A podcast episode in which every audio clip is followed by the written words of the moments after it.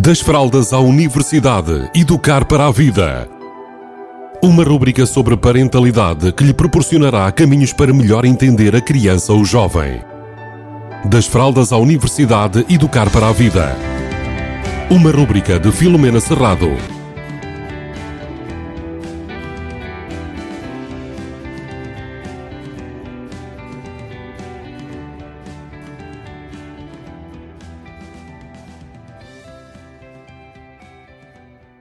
Olá, bem-vindos, bem-vindas. Hoje vamos falar de ambientes saudáveis, ou seja, muita gente hum, quer na sua família ambientes saudáveis, ambientes onde as pessoas se entendam, se deem bem, onde haja harmonia e, e tudo isso que está associado à tranquilidade e paz. No entanto, vamos perceber a importância de nós conseguirmos gerir conflitos. Quando eu estou a falar de conflitos, são conflitos que muitas vezes são saudáveis. Ou seja, quando é que os conflitos são saudáveis? Quando nós damos oportunidade ao outro de se expressar, mesmo que ele pense diferente de nós, o conseguimos ouvir e conseguimos gerir esta a informação que nos chega e a nossa opinião ou os nossos conselhos. Então, quais são as vantagens de nós conseguirmos gerir uh, os, ambientes, os ambientes conflituosos de forma saudável.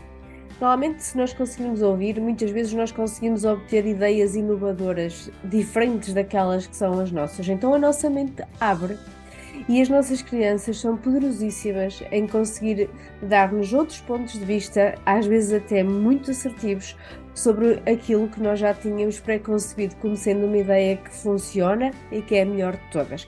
Então nós podemos proporcionar isto perceber que às vezes então estamos a ter ideias diferentes e conseguirmos ouvir, gerir e pensar sobre aquilo que nos é dito uh, num ambiente que às vezes poderia se tornar conflituoso, nós podemos conseguir manter a paz e argumentar na proporção certa.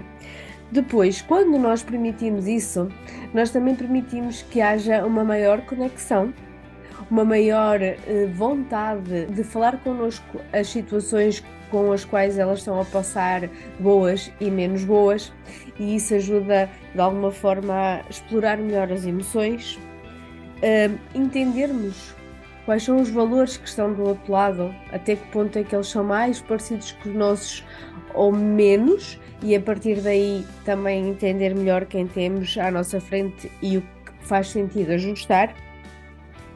Aqui também deixamos que cada um uh, expresse a sua unicidade, ou seja, serem seres únicos, não têm que ser iguais a mim, nem pensar igual, igual a mim, têm que ser seres únicos um, eh, e especiais, que são as nossas crianças, e também um, genuínos, ou seja, deixarmos que isso tudo apareça. Eh, normalmente, se nós conseguirmos fazer isto e conseguirmos gerir estes, estes ambientes mais eh, de tensão, de conflito, nós também conseguimos muitas vezes eh, conseguirmos ter melhores decisões, porque nós vamos ter decisões com mais informação e com mais capacidade de entender quem temos à nossa frente. E então o que é que nós vamos ter aqui? Vamos ter relações mais transparentes, mais claras e honestas. E então deixamos que cada um se expresse livremente e com isto nós podemos sair todos a ganhar, nomeadamente as nossas crianças, porque percebem que têm um valor igual ao nosso e que nós a respeitamos, independentemente das ideias coincidirem com as nossas ou de serem ideias diferentes.